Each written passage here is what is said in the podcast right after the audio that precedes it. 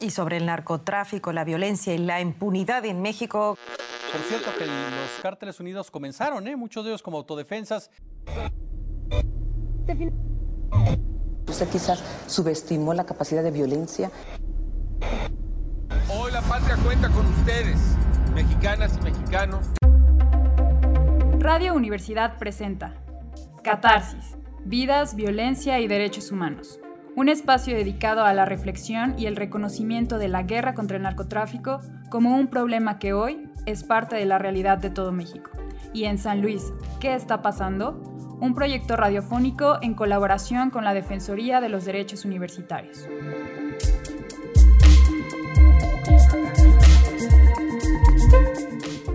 Muy buen día a todas y a todos eh, quienes nos acompañan el día de hoy. Estamos en nuestra tercera emisión del programa Catarsis.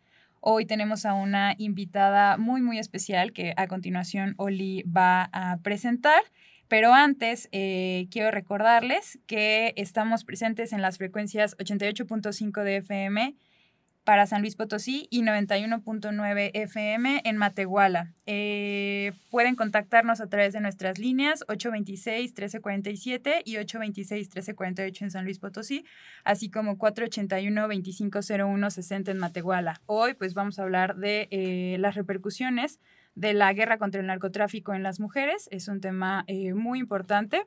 Y pues bueno, Oli, ¿qué nos puedes decir de nuestra invitada? Bueno, pues eh, darles la bienvenida primeramente y bueno, presentarles a nuestra invitada. Ella es Samira Silva Ramos, es abogada, es potosina, eh, se ha desempeñado también en el ámbito del activismo durante varios años.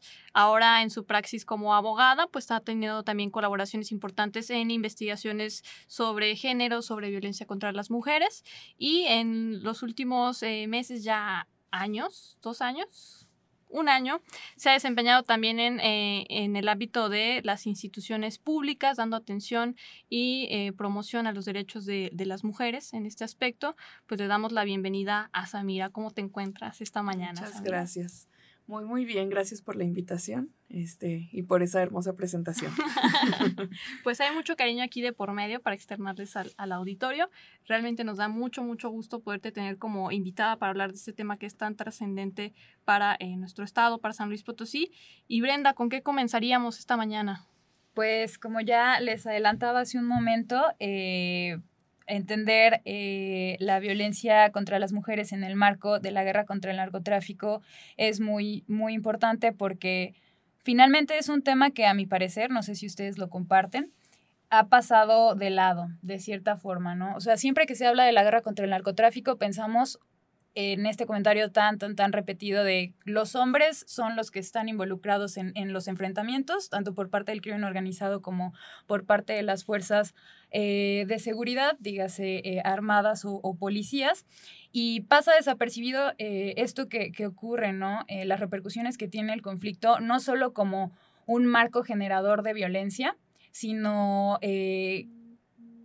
como, como parte de las, de las consecuencias que puede tener eh, específicamente justo este, este conflicto en las mujeres. Me refiero a que, bueno, finalmente hay, hay, hay autoras y hay autores muy importantes que hablan de que la, la guerra contra el narcotráfico o estos escenarios fomentan o, o legitiman que ciertas violencias eh, se reproduzcan o, o se, se, se ejerzan en contra de las mujeres como justo conductas validadas y además eh, la guerra contra el narcotráfico por sí misma también tiene víctimas que son mujeres, ¿no? Entonces, antes de comenzar a, hablar de, esto en, en, el marco de la guerra contra el narcotráfico, nos gustaría empezar a, a redondear el tema. Samira, ¿qué, ¿qué, qué, podemos entender para empezar como violencia de género?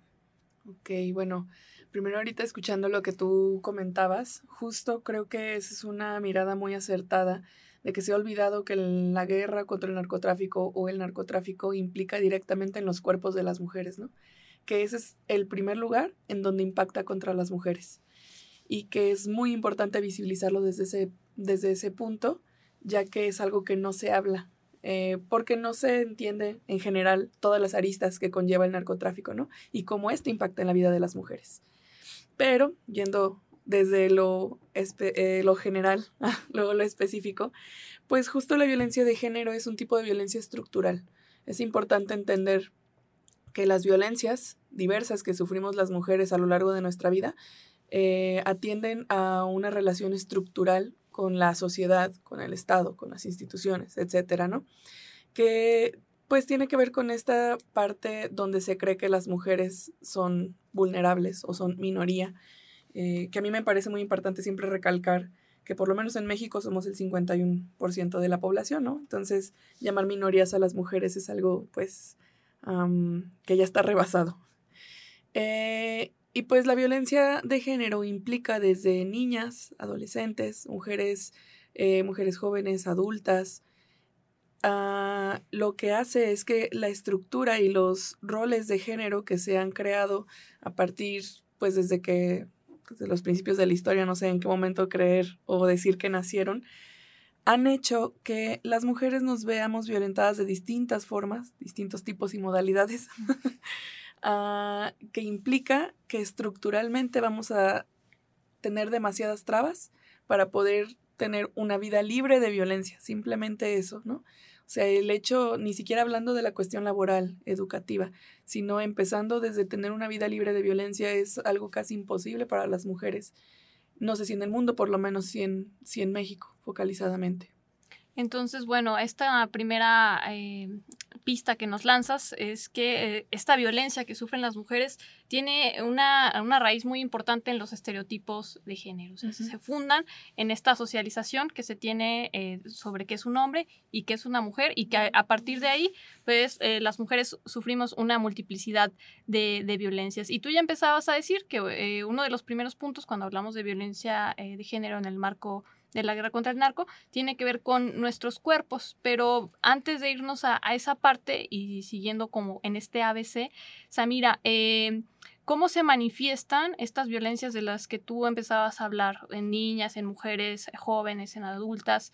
Eh, porque por ahí a lo mejor tenemos la idea de que solo es eh, un sector de, etario, o sea, un sector de, de, edad de las mujeres que sufre a lo mejor la violencia predominantemente, pero pues vale mucho la pena que te preguntemos ahora que tenemos invitada, ¿cómo se manifiestan estas violencias en las mujeres de distintas edades y de, distintos ámbitos de, pues, de nuestro eh, país, de nuestro San Luis Potosí, de nuestra comunidad? Eh, ¿Cómo impactan estas violencias o cómo se manifiestan?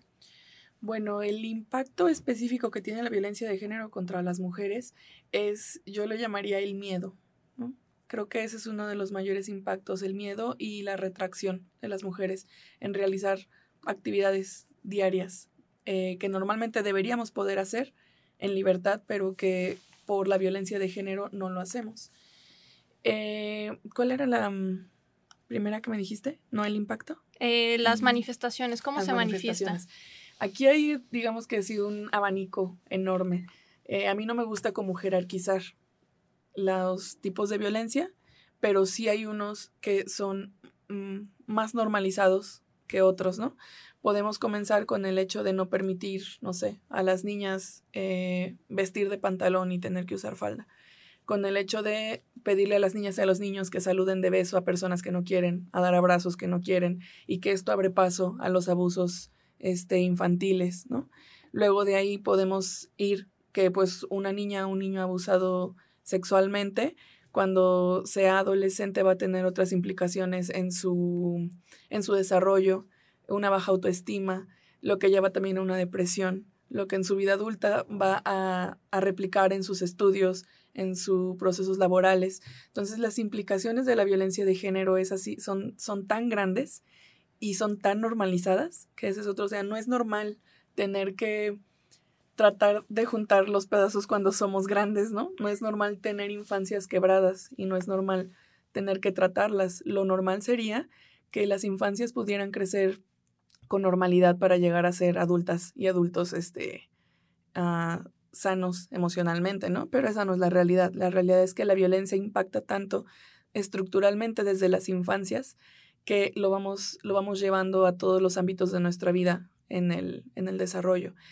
y específicamente en las mujeres impacta en el desarrollo que, tenemos desde la infancia hasta la vida adulta, en las cosas que podemos hacer y las cosas que dejamos de hacer, eh, ya sea por miedo, ya sea por el tiempo, todas las implicaciones que hay en cuanto a las estructuras de género, los roles de género, de que si te tienes que quedar en casa, que si tienes que cuidar a tal persona, eh, que si tienes que maternar, que si tienes que ser trabajadora del hogar, ¿no? Todas estas implicaciones van haciendo que las mujeres no podamos tener un libre desarrollo eh, de nuestra vida y nacen, su raíz es la violencia de género, son los roles y los estereotipos de género. Claro, y que, que finalmente eh, suelen pasar eh, desapercibidos, ¿no? Mm, o sea, creo que, que coloquialmente es muy, muy, mm, pues sí, repetido este argumento que, que dice que si no o sea, si no me pega o si yo no, yo no veo la materialización de esta violencia que se está ejerciendo, entonces no es violencia, ¿no? Y, y otro tipo de cuestiones como, como estas, estas situaciones donde forzan a un niño o una niña por educación a besar a, alguien, ¿no? A saludar, o los, eh, los piropos, ¿no? En la calle eh, pasan, eh, pues sí, justamente desapercibidos, no son atendidos e incluso pues son minimizados, ¿no? Y bueno, yo justo eh, eh, siguiendo con esta línea y hablando un poco sobre, sobre estas cuestiones o, o estas repercusiones del crimen organizado en México, a mí me gustaría preguntarte, ¿hay perfiles específicos en donde, si bien la violencia de género es un fenómeno estructural, hay perfiles sobre los que recaiga con mayor insistencia o con mayor gravedad eh, ciertos tipos de, de violencia? Lo menciono porque, bueno, sé que en el segundo segmento del programa vamos a hablar eh, específicamente sobre las repercusiones de la guerra contra el narco contra, eh, en las mujeres, pero yo ahora recuerdo, ¿no? ¿Qué es lo que pasa con las mujeres eh, de, Tlaxcala, ¿no? Que son víctimas de, trata de personas, ¿no? De, de, explotación sexual y que son cierto tipo de mujeres, por decirlo así. entonces, ¿qué nos puedes decir tú acerca de, estas situaciones que, que afectan Ah, bueno, a mí no me gusta como demasiado el concepto de este caracterización victimológica, ¿no? Más bien yo hablaría de las estructuras que ayudan a que esas mujeres sean quienes son en este caso, por ejemplo, víctimas de trata. La estructura socioeconómica y sociocultural es genera un impacto directo en las vidas de las mujeres. Y en los lugares donde los estereotipos de género son más marcados, o en este caso en los lugares que están controlados por esta agente paraestatal que es el narcotráfico, la violencia contra las mujeres se, recrudece.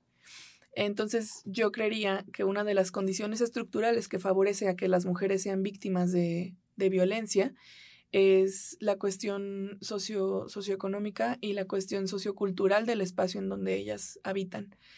Y también eh, una que me parece muy importante mencionar es la situación de las mujeres este, migrantes, ¿no? mujeres y niñas migrantes, que ellas no habitan un espacio específico, pero que el tránsito en el que recorren está ampliamente conocido que es justo vigilado por este órgano paraestatal que es el narcotráfico y que impacta directamente en su vida porque se convierten en víctimas de trata de personas.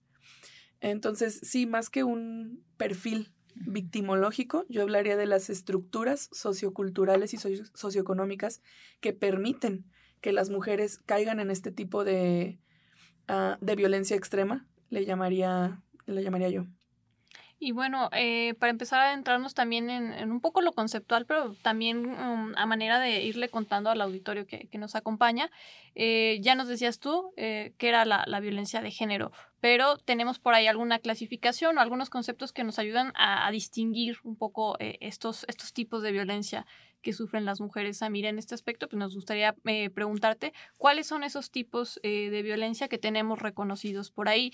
Puede ser en lo jurídico, pero también algo que, que, se nos escape por ahí en la ley. ¿Qué, qué tipos reconocemos en, en la violencia contra las mujeres? Bueno, al igual que en lo anterior la violencia es tan diversa que tipos y modalidades tenemos muchísimas, ¿no? En tipos tenemos económico, psicológico, obstétrico, emocional, físico, eh, patrimonial, sexual.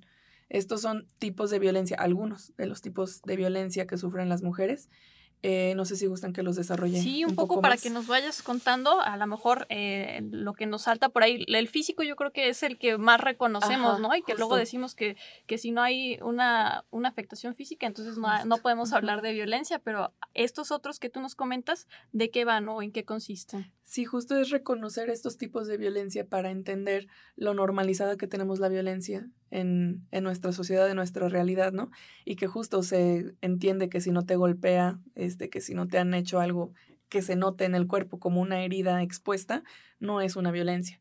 Pero, por ejemplo, la violencia psicológica es amedrentar, es este, asusar a las mujeres, no sé, por ejemplo, de no te voy a dejar ver a tus hijos si, si no estás conmigo, este, si te vas me voy a suicidar. Ese es un tipo de violencia psicológica que impacta directamente en la vida de las mujeres y en sus cuerpos también, ¿no? Es muy importante entender que casi todos los tipos de violencia impactan en los cuerpos de distintas formas, porque de una u otra manera se somatiza, se somatiza lo que se está viviendo.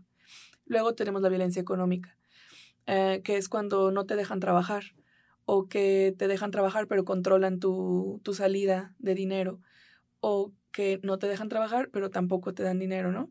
Y a muchas personas les parecerá como, no sé, entre comillas, ridículo que digan, ¿cómo no te va a dejar trabajar?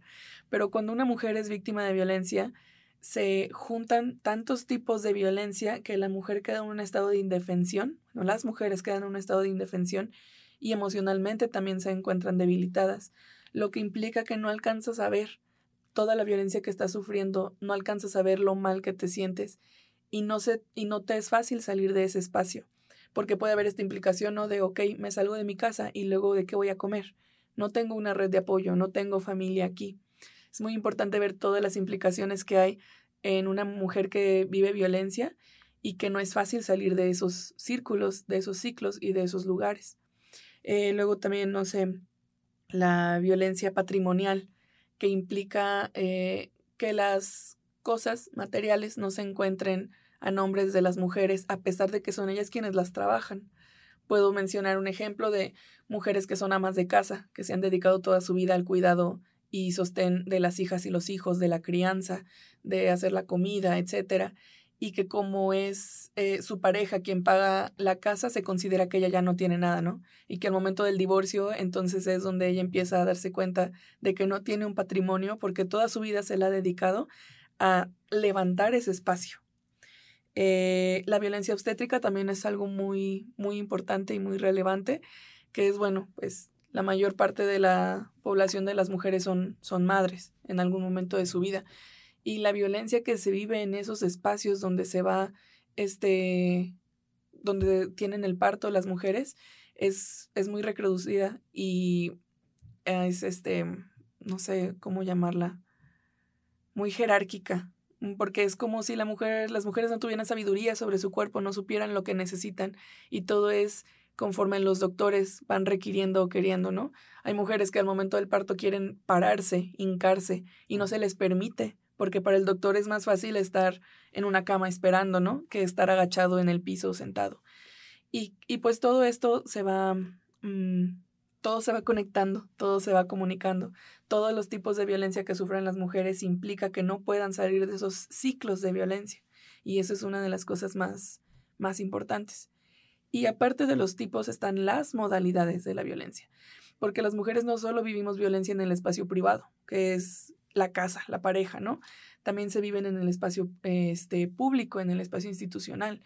Por ejemplo, la violencia eh, docente, ¿no? Este, las alumnas que son acosadas por profesores, eh, que son no solo, bueno, hostigadas sexualmente, sino también acosadas en el ámbito de su educación, donde se les menoscaba, donde se cree que no son importantes o que están estudiando mientras se casan. Mm, o las bromas, las humillaciones en, en, el ámbito escolar, ¿no? También. Ajá. Eh, también lo tenemos en el ámbito laboral, que también tiene una implicación directa con el acoso y hostigamiento sexual, pero igual el, el, acoso y hostigamiento laboral, donde se les marca mucho a las mujeres que tienen que sobresalir más que los hombres, ¿no? Y todo el tiempo estar demostrando que pueden más que los hombres, y si no más, por lo menos igual. Como si hubiera un entendido socialmente de que las mujeres somos menos que los hombres, ¿no? Bueno, ahorita lo digo figurativamente, pero realmente hay ese entendido en la sociedad, y ese es uno de los más grandes problemas.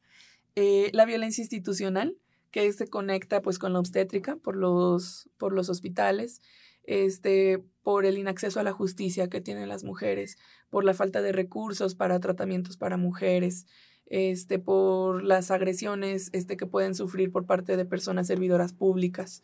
Eh, ¿Qué otro? Ahí a lo mejor eh, puntualizar, ¿no? Creo que esta, nos vienen los ejemplos, por ejemplo, cuando las, las mujeres se acercan por ahí a, a solicitar eh, acceso a la justicia, o algún tipo de atención en las fiscalías, ¿no? Que es donde más tenemos este tipo de, de, ejemplos, ¿no? No sé si tú también nos puedas referir algo sobre esto, algunos, algunas ejemplificaciones que tengamos un poco para reconocer este tipo de, de violencia institucional. Claro, pues yo creo que una de las que más he visto últimamente es el hecho de que cuando una mujer está desaparecida le digan que está con el novio, ¿no? A la familia cuando quiere ir a denunciar o de que te esperes las 48 horas porque va a regresar. Este, que cuando las mujeres quieren ir a levantar una denuncia, es así como de, pero ¿te pegó? ¿Sí te pegó, sí o no? Es la falta de empatía de las personas servidoras públicas para tratar con víctimas, ¿no? Bueno, con personas. O, estigmatizar, ¿no? Y preguntar qué hizo la mujer para recibir aquella Ajá, de tú, tú qué hiciste para que te pegara, cómo ibas vestida para que te violaran. Este, seguramente tú le diste entrada y por eso te acosó sexualmente, ¿no? En las instituciones públicas esto es algo que suele suceder y también está en las instituciones de vamos, pues la policía que tienden a ser los primeros respondientes. Cuando algunas mujeres denuncian violencia es como de, bueno, pero si te vas a ir o vas a seguir con él. Este, pero si te llevamos te vas a divorciar de él, sí o no. O sea, esta como obligación que implica que no se entiende el ciclo de violencia en el que están viviendo las mujeres y la falta de empatía, ¿no? Porque por eso las mujeres no se acercan a denunciar, por eso las mujeres no quieren hablar de lo que sucede, porque además el aparato estatal para realizar una denuncia por cualquier tipo de violencia es un proceso cansado, muy cansado para las mujeres, sobre todo emocionalmente. Y porque hay que regresar, hay que ir mil veces, hay que contar diez veces lo que pasó a pesar de que las leyes digan y los protocolos y los manuales que no se debe revictimizar. En todos los lados te preguntan una y otra vez, este, ya sea con la psicóloga, ya sea con la médica legista, ya sea con el Ministerio Público, etcétera, ¿no? Entonces, este tipo de violencias, específicamente como en las fiscalías sobre los tipos de violencias de las mujeres, implica que eh, la cultura de mm, denuncia de las mujeres sea muy mínima, porque el trato no es bueno y porque el trato es revictimizante y porque el trato es estigmatizado. Entonces esto no abona a que las mujeres puedan salir de esos espacios de violencia, ya que en el lugar donde se supone que les van a dar impartición de justicia, las están violentando. Bueno, justo para, para ir eh, colocando este tema eh, a nivel local, algo que nos, que nos motivó a, a, nosotras a incluir este tema en, en esta serie de, de, episodios fue el hecho de, de, que San Luis tiene una, cuenta con una declaratoria de, de alerta de violencia de género en algunos de sus municipios, ¿no? Entonces, eh, la relevancia de, de, hablar no solamente de la violencia, ¿no? sino de reconocer a, a, San Luis Potosí en general y específicamente a esos municipios como, pues, como escenarios donde corren peligro, o sea, las mujeres corremos peligro en todos, en todos lugares, en todos, eso se hace sí, literalmente en todos los lugares y en muchos espacios, pero la necesidad de hablar de San Luis como un estado en el que mm, de manera muy, muy, muy grave se, se potencializa el riesgo de ser víctima de, de, de, un delito, ¿no? Entonces, ¿qué nos puedes decir tú acerca de la declaratoria de alerta de violencia de género? ¿Qué, qué significa esto? Eh, ¿Qué representa esto para, para San Luis? Bueno, una declaratoria de alerta de violencia de género contra las mujeres es un mecanismo que nace de la Ley General de Acceso a las Mujeres a una Vida Libre de Violencia. Es un mecanismo de emergencia tenemos que verlo de esta forma, ¿no? Que implica justo que en los lugares donde se ha activado hay una violencia recrudecida contra las mujeres, que se puede ver desde, desde distintas aristas, pero que su impacto final es el feminicidio, ¿no? Este, este mecanismo de emergencia, mm, puedo decir que un poco rebasados, porque es, bueno, México en general ha declarado 19 alertas. Este, ninguna ha sido finalizada a este punto. Y eso es algo muy importante. Por ejemplo, en San Luis, La declaratoria se hizo desde el 2017 y se estimaba que tenía que durar seis meses el, la aplicación de los ejes que la declaratoria imponía para el estado de San Luis Potosí y los municipios en donde se, se declaró la alerta, ¿no? Y estamos en 2021 y no se han logrado cumplir ni siquiera, diría yo, un cuarto de las acciones que establece la declaratoria, ni abona o ayuda para que disminuya la violencia contra las mujeres hasta este punto. Ok, entonces estamos hablando, dices tú, eh, digamos, es una política eh, del Estado, es una política institucional que eh, pretende, pues sí, reconocer que en determinados eh, territorios del país o de, en, nuestro caso de San Luis Potosí, en determinados municipios, se están manifestando eh, tipos de violencia con riesgo o manifestaciones también de tipo feminicida, ¿no? Lo cual nos alerta bastante. Samira, yo creo que en este primer segmento nos hemos quedado muy, muy, muy, muy interesadas en todas estas implicaciones conceptuales, también sociales, culturales de la violencia de género, pero nos están diciendo por acá que nos tenemos que ir a un corte. me gustaría que al regresar pudiéramos ir platicando un poquito más acerca de estas acciones que comprenden a la alerta de violencia de género, cómo hemos ido avanzando a nivel estatal en este aspecto y qué tenemos por ahí en el tintero respecto a la violencia de género. Nos vamos entonces a, a un corte. Les recordamos que estamos al pendiente de sus comentarios en los teléfonos 826-1347 y 826-1348 en San Luis Potosí, así como también invitamos a quienes nos en Matehuala, comunicarse con nosotras en el 481-2501-60. Nos vamos a un corte y volvemos. Bueno, regresamos eh, a esta emisión. Les recordamos que tenemos como invitada especial a la licenciada Samira, que nos está hablando sobre las repercusiones de la eh, guerra contra el narcotráfico en las mujeres. Y bueno, retomando lo que, lo que quedó en, en, la discusión, nos hablabas antes sobre la declaratoria de alerta de violencia de género contra las mujeres en San Luis Potosí, la importancia de reconocerle y, y bueno, por ahí quedó pendiente decirnos qué ejes se, se establecieron eh, como parte de este mecanismo de emergencia. Bueno, acá este, en San Luis la declaratoria consta de cuatro ejes. Uno que es el de seguridad, que implica acciones que el Estado tiene que realizar en materia de seguridad para las mujeres, justo para reforzarla, ¿no? Eh, entre otros eran patrullajes preventivos específicamente para mujeres, eh, luminarias, botones de pánico, este, aplicaciones de celular para mujeres donde puedan decir, no sé, me están siguiendo, etcétera, ¿no? Otro que tenemos es el de prevención, que ya implica la estructura sociocultural que hay en San Luis para que esa violencia pueda ser ejercida, ¿no? Entonces la prevención va sobre todo en cuestiones de educación y de información y concientización.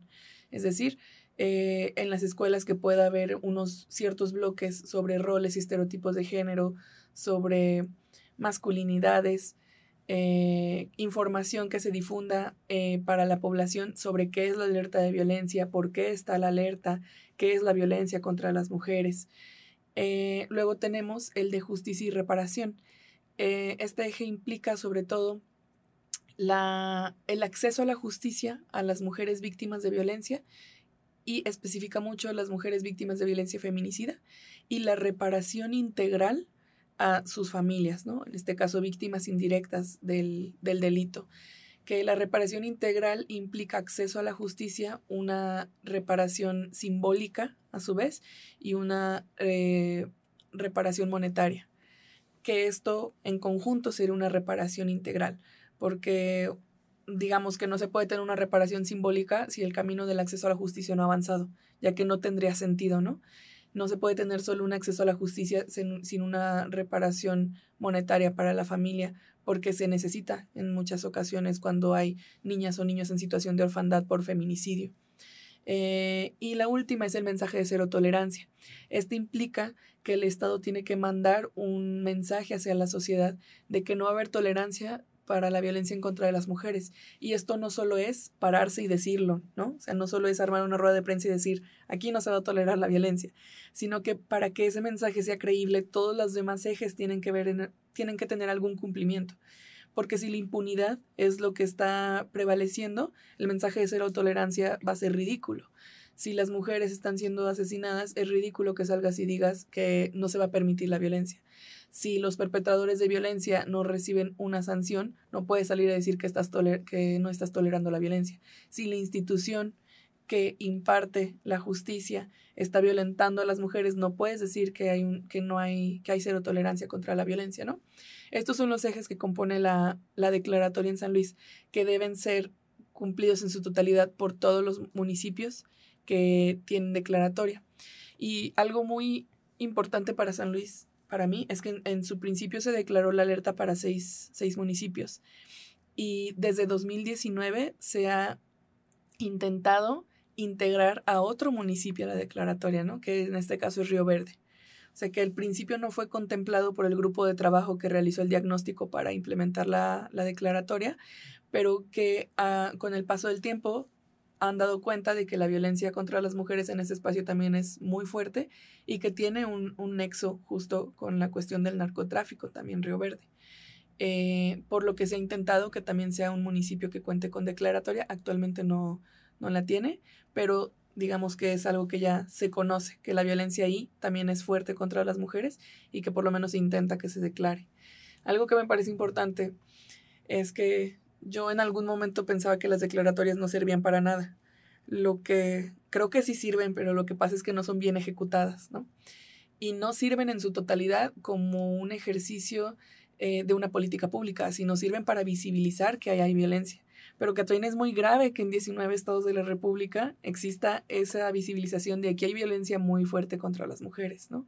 O sea, más bien, ¿cuál es, o sea, ese es el síntoma, pues, pero cuál es el problema, dónde está eh, el, el nudo de ese problema y que no creo que sirva específicamente para erradicar la violencia, creo que sirve para visibilizarla y que hace falta una correcta aplicación de las alertas y esto implica personal especializado en cada área que tenga que implementarla. Sí, definitivamente creo que eh, a lo mejor el punto es, es, reconocer la violencia que existe en determinado territorio, ¿no? Y de ahí comenzar a delinear estrategias, como decías tú, de seguridad y de atención. Creo que, serían los, los ejes que, que nos ayudan a, a, focalizar. Pero sí, de ahí a que pensemos que iba a durar seis meses y que nos va a ayudar a concretar un proceso de atención y luego ya está también de, de reparación completamente, pues es algo este, complejo, ¿no? O sea, creo que la propia dinámica de violencia de género es demasiado compleja como para meter a lo mejor en un paquete de 10 acciones y, listo, ¿no? Eh, hacer la receta eh, mágica. En este aspecto, Samira, pues entonces para comenzar a platicar, eh, esto que hemos llamado acá en Catarsis, la guerra contra el narcotráfico, o sea, esta estrategia del Estado de militarización, de persecución a, los grupos del crimen organizado. ¿Qué repercusiones ha tenido esta estrategia la guerra contra el narcotráfico, en, en el ámbito eh, de las mujeres. Concretamente, cómo esto nos ha representado también em, una dinámica asociada a, la violencia en los cuerpos de las mujeres. Justo, eh, me parece muy importante siempre señalar que el primer territorio de las mujeres es el cuerpo y que además es el primer lugar violentado de, de las mujeres, ¿no? Y que la violencia por narcotráfico o la guerra contra el narcotráfico ha implicado, ha tenido implicaciones directas a los cuerpos de las mujeres, porque a veces se difumina las líneas de acción que tienen los grupos paraestatales del narcotráfico, porque se piensa que solo es justo la venta de, de, de algunos tipos de, de, drogas, ¿no? De narcóticos. Pero se deja de lado la trata de personas, la este, prostitución obligada, el secuestro, Mm, los feminicidios, que eso también es muy importante, reconocer que los asesinatos de mujeres en estas guerras, de, ya sea del Estado contra eh, el narcotráfico o entre los mismos mm, órganos de narcotráfico, son feminicidios. Esto lo dice el modelo latinoamericano de protocolo para investigar feminicidios o muertes violentas de mujeres. Y es importante reconocer que la pérdida de la, de la vida de las mujeres en estos espacios son feminicidios, porque son,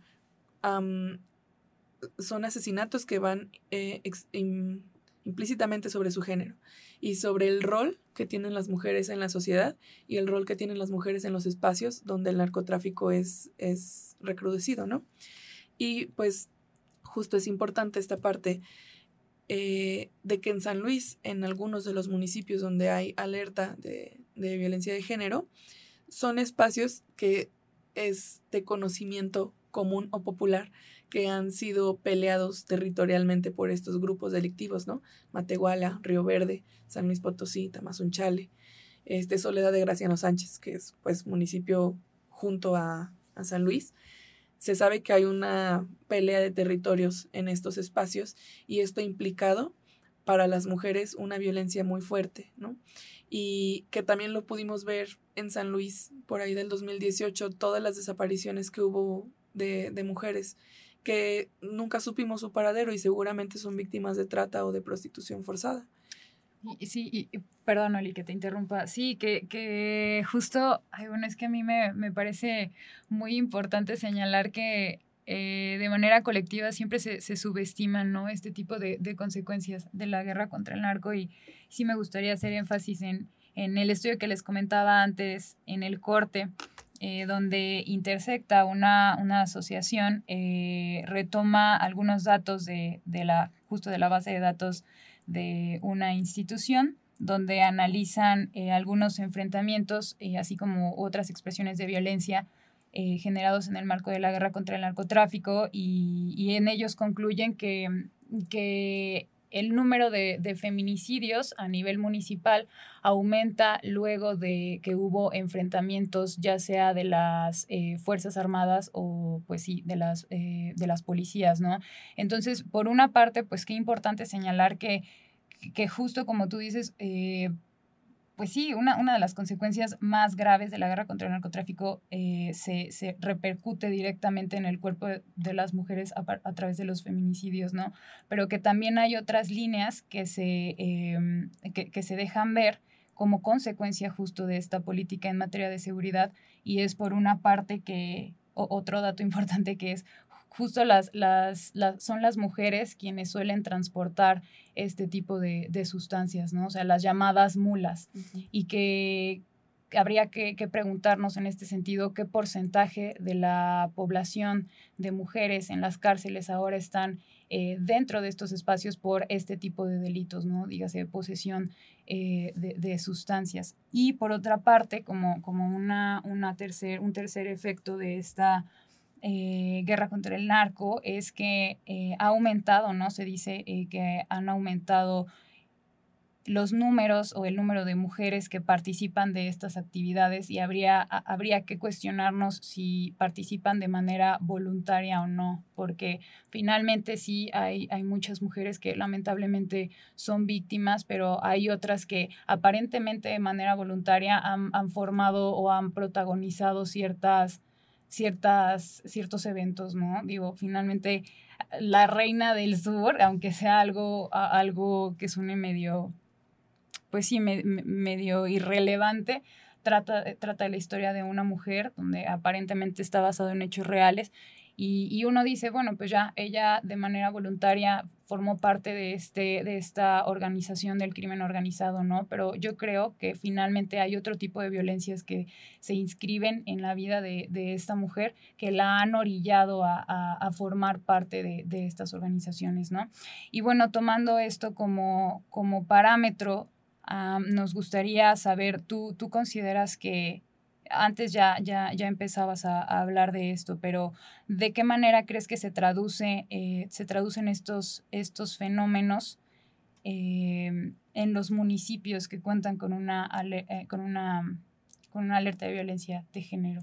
Y primero también, antes de que nos empieces a platicar eso, nada más puntualizarle porque, mm, puntualizarle al auditorio eh, porque, porque hablamos de feminicidios también, ¿no? Porque luego a lo mejor confundimos uh -huh. que esta parte es nada más eh, por el hecho de que una mujer muere, ¿no? Y hay otras implicaciones que van alrededor para que lo podamos cata ca mm, catalogar de esta forma.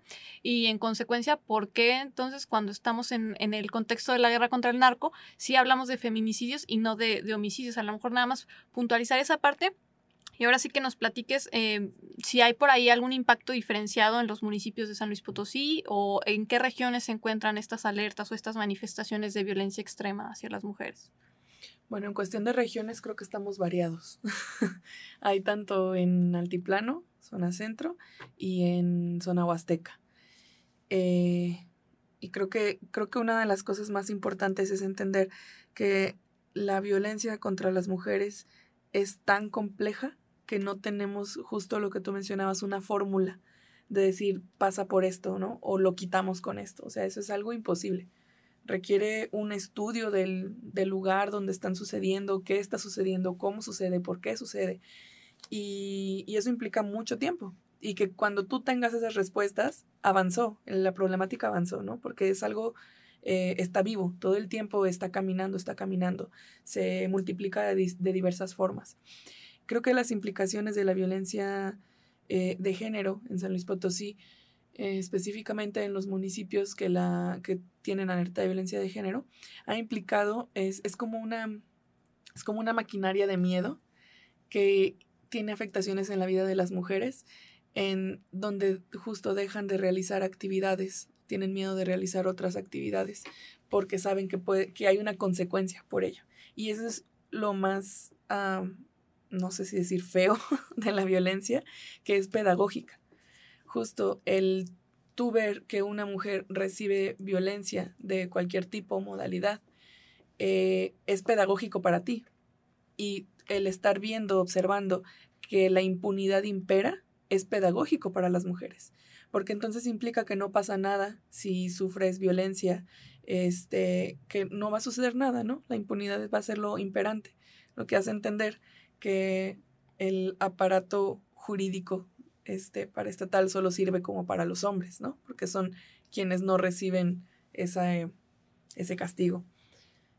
Y aparte esto que, comentaba también Brenda, ¿no? O sea, a pesar de que por ahí podamos ver a algunas eh, mujeres en el ámbito del narcotráfico como protagonistas, eso, es lo, lo, de menos, ¿no? Porque la, la, mayor de las veces eh, son reclutadas eh, para hacer mulas, eh, también cuántas mujeres no hay a lo mejor acusadas de, de trata con fines de, explotación sexual, siendo ellas las víctimas propiamente de, este tipo de, violencias, ¿no?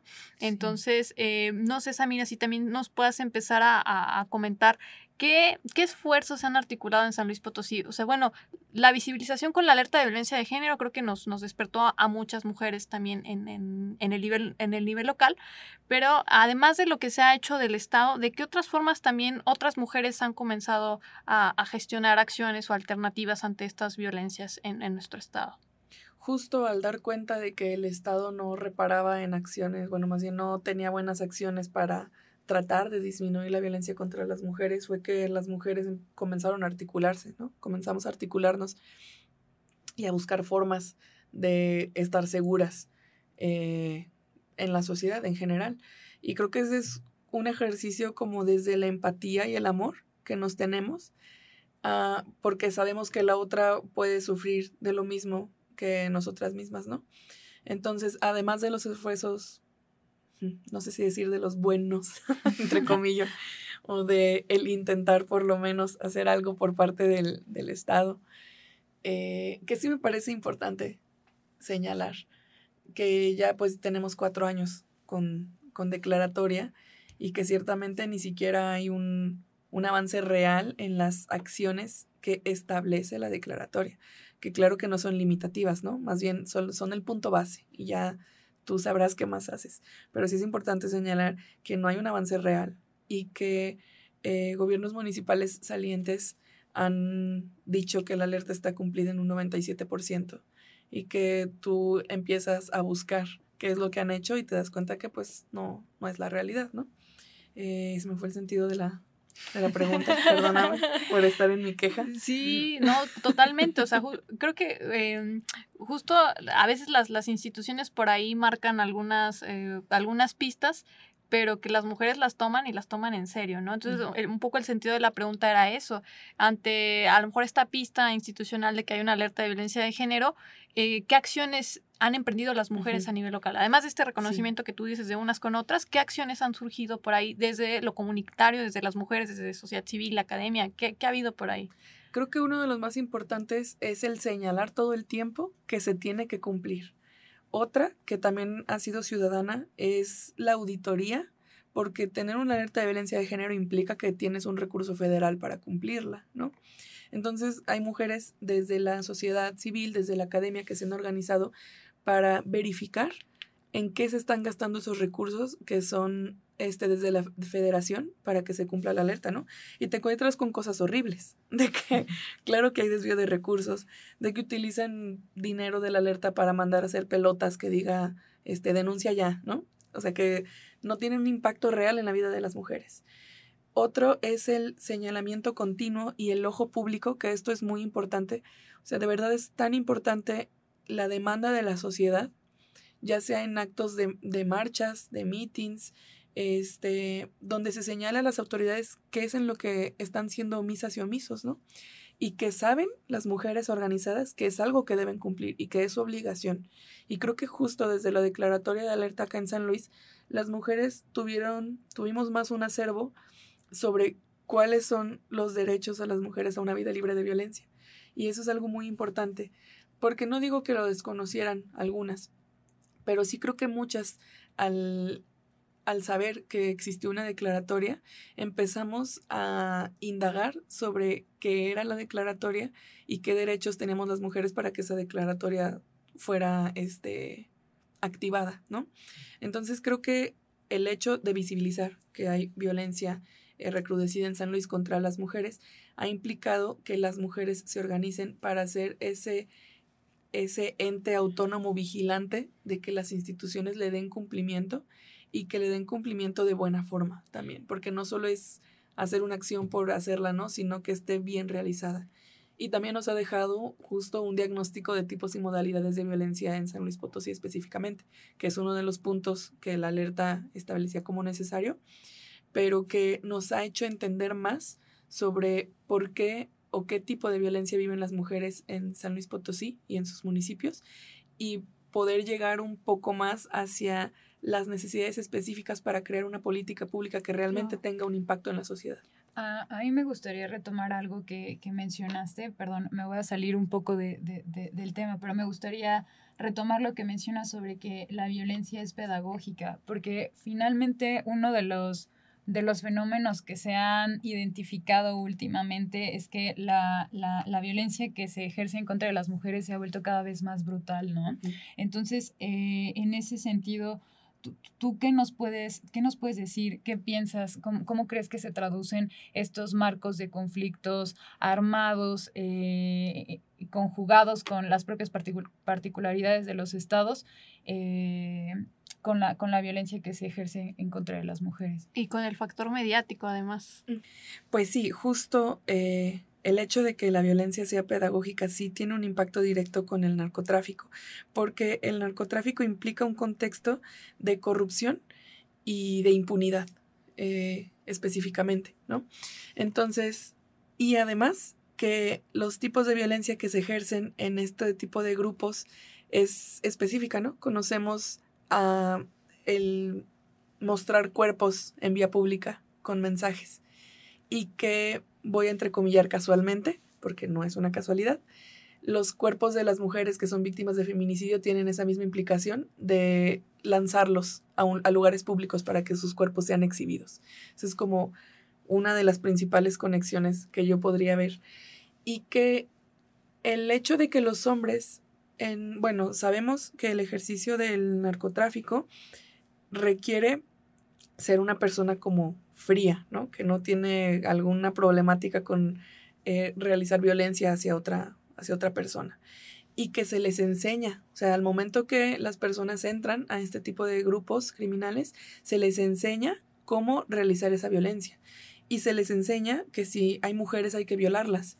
Y se les enseña de que si hay mujeres hay que maltratarlas este, de que hay que cooptarlas, de que hay que raptarlas, y que esto se va expandiendo en la sociedad, porque entonces si en estos grupos realizan estas acciones y los hombres socialmente estamos viendo que actualmente la cultura del narcotráfico es algo muy mm, que llama mucho la atención en México, ¿no? Con todas las series que podemos ver que abonan a esa cultura del narcotráfico para que personas jóvenes, cuando lo vean, crean que eso es como pues algo chido, algo bueno.